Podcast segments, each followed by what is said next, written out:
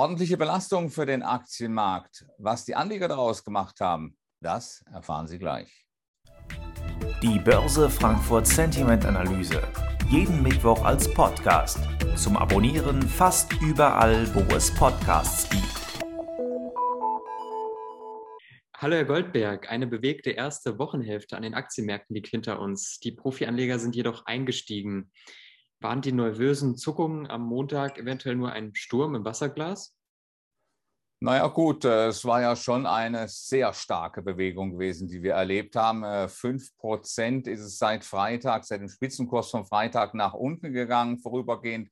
Und äh, da muss man sich natürlich schon die Frage stellen mit den begleitenden Nachrichten. Da war ja einiges los gewesen äh, mit dem chinesischen Immobilienkonzern Evergrande. Was immer dabei am Ende rauskommt, diese Nachrichten sind plötzlich aufgetaucht über das Wochenende und haben für Nervosität gesorgt. Aber äh, wer gedacht hat, dass sich unsere Anleger hier ins Boxhorn jagen lassen würden, der muss sich getäuscht sehen.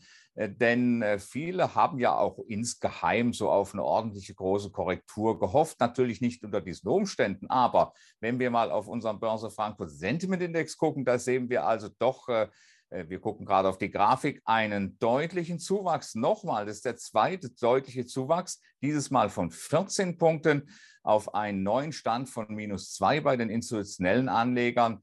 Äh, da ist es also zu Käufen gekommen und zwar etwa 50-50 zu gleichen Teilen aus dem Lager äh, vormals äh, abwärts gerichteter Akteure, die ihre Position gedreht haben und zur anderen Hälfte vormals an der Seitenlinie verharrender und auf diese Gelegenheit wartender Anleger.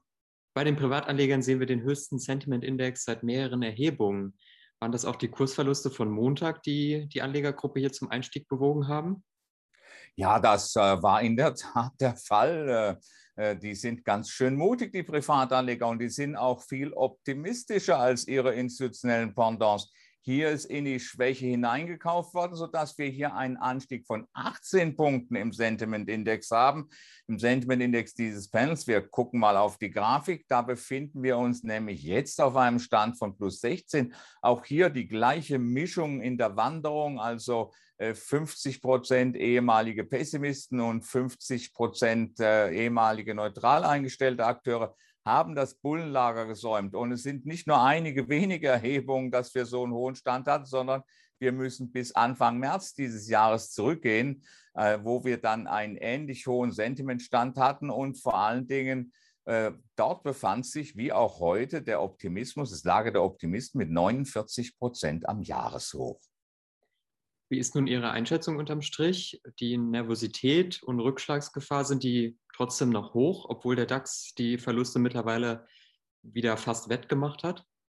Ja, gegenüber der Vorwoche haben wir einen Verlust von 1,9 Prozent. Äh, wir befinden uns in der Mitte der Handelsspanne. Seit vergangenen Mittwoch wir haben also einiges wettgemacht und wir können davon ausgehen, dass sich vor allen Dingen die heimischen Investoren als äh, Käufer gezeigt haben, als Nachfrager gezeigt haben, die dann auch den Kurs nach oben getrieben haben. Es ist ja ein altbewährtes Muster, aber man darf natürlich eins nicht vergessen. Wir haben heute noch die zu Ende gehende Notenbank-Sitzung. Da gibt es also nicht nur äh, einen Ausblick über die, äh, über die Tapering-Diskussion, über die Diskussion über das Zurückfahren der Anleihekäufe, sondern wir werden auch die Projektion der Mitglieder des Offenmarktausschusses sehen, die ökonomischen Projektionen, die Inflationsvorhersagen, vor allen Dingen die Zinsprognosen, die sogenannten Dotplots. Und wenn es dort zu größeren Verschiebungen kommen wird, dann gibt es natürlich auch am Markt Verschiebungen. Die Ausgangssituation für den DAX, die ist jetzt durch das heutige Sentiment, äh, die Kluft zwischen privaten und institutionellen Investoren ist jetzt noch weiter auseinandergegangen, aber die ist natürlich schon, wenn wir im sechs Wochen, im äh, sechs Monats im relativen Vergleich mal gucken, da befinden wir uns schon leicht im Optimismus bei den institutionellen Investoren. Plus zehn ist dieser Wert, plus elf etwa. Äh, gerundeter. Und äh, das heißt natürlich, wir haben jetzt noch einmal eine Belastung für den DAX, nämlich an der Oberseite, wenn es Gewinne gibt, äh, dann erwarte ich also Gewinnmitnahmen im Bereich 15.600, 15.650.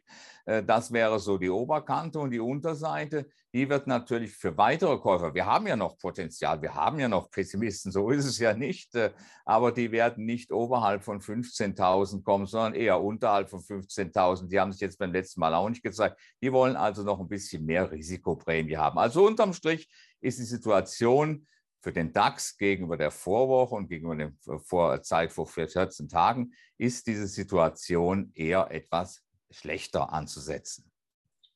Danke für Ihre Einschätzung, Herr Goldberg, und bis nächste Woche. Gerne. Die Börse Frankfurt Sentiment Analyse. Jeden Mittwoch als Podcast. Zum Abonnieren fast überall, wo es Podcasts gibt.